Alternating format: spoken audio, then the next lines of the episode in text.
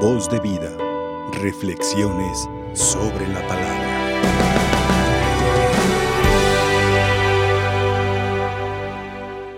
Ven Señor, Rey de la justicia y de la paz.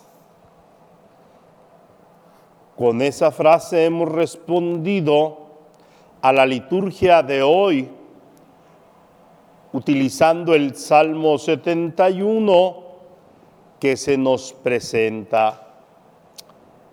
¿Y qué decía el Salmo? Señor, comunica tu juicio, tu justicia al Rey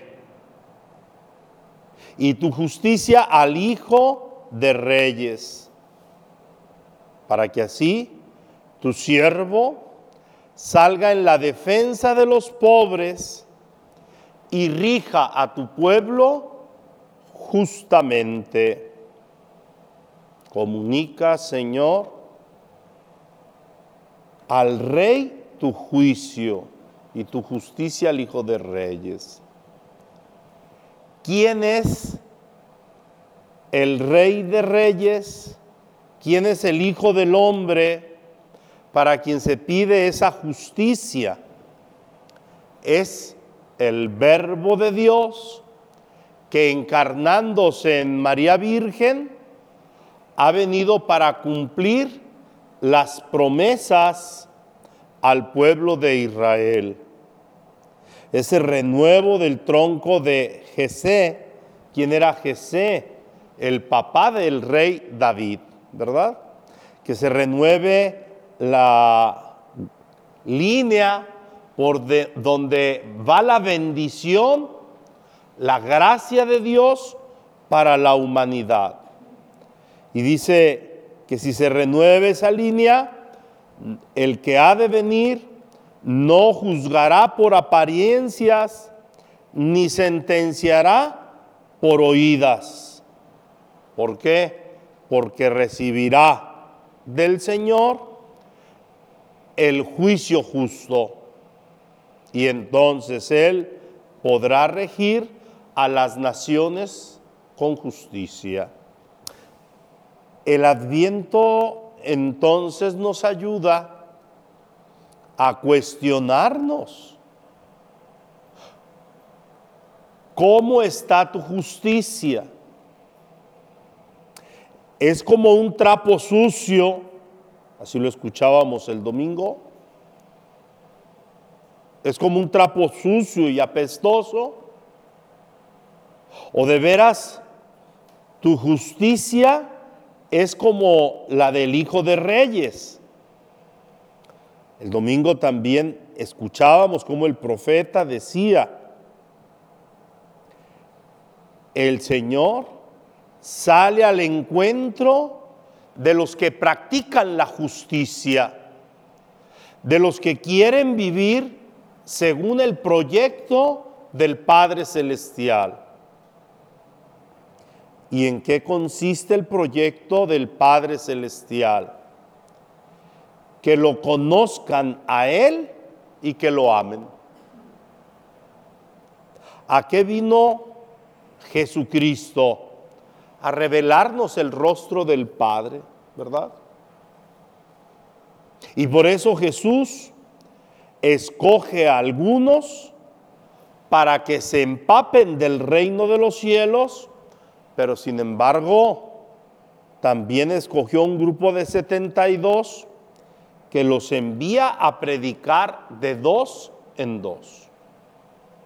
Y cuando ellos han cumplido con esta con esta misión, cuando ellos vuelven alegres y entusiastas, porque incluso han visto cómo hasta el demonio se sometía en el nombre de Jesucristo, que es la justicia encarnada, ah, entonces Jesús se regocija, se llena de gozo en el Espíritu Santo, ¿por qué? Porque el nombre del Padre Celestial, el rostro del Padre Celestial está siendo conocido. Es decir, porque se está haciendo justicia, porque se está conociendo a aquel que es el creador de todo cuanto existe. Nuevamente, el adviento es para que reflexionemos cómo está nuestra justicia. De veras, ¿le das a Dios lo que es de Dios y al César lo que es del César? ¿O eres tú mismo un injusto que quiere todo para sí y que egoístamente no te sabes dar a los demás?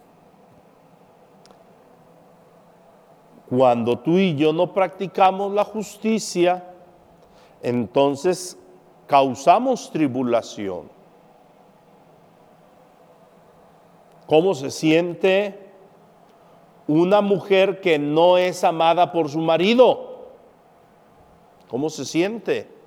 Utilizada, abandonada, sola, desprotegida y viceversa. ¿Cómo se siente un hombre a quien su mujer no le muestra el cariño y el amor? También se siente esclavizado, deprimido, utilizado, ¿verdad? ¿Cómo se sienten los niños que no son atendidos? que están sufriendo la injusticia porque los papás andan en sus ocupaciones, en sus negocios, pero no le dan tiempo a los niños. Les compran todo lo que quieren, pero no les dan de su tiempo, de su atención. Muchas veces son niños problemáticos, hiperactivos, porque con su conducta incluso están reclamando, me falta algo, me falta que me hagas justicia. Me llamaste a la existencia, me trajiste a la vida, atiéndeme, cuídame, ámame, ámame.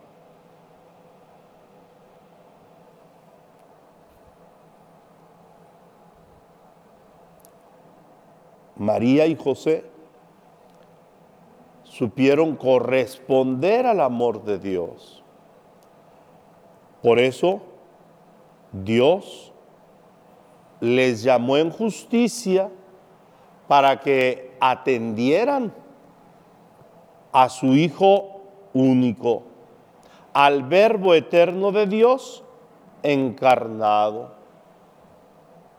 Y ellos, por ser justos, por ser prudentes, supieron recibir al, verbo encarnado, pero sobre todo supieron educarlo en la justicia, en el amor, en la paz.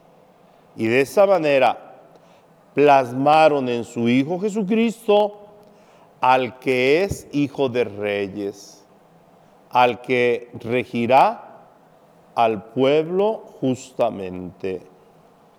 Que María y José intercedan pues por nosotros para que no seamos sordos a su voz, para que sepamos practicar la justicia.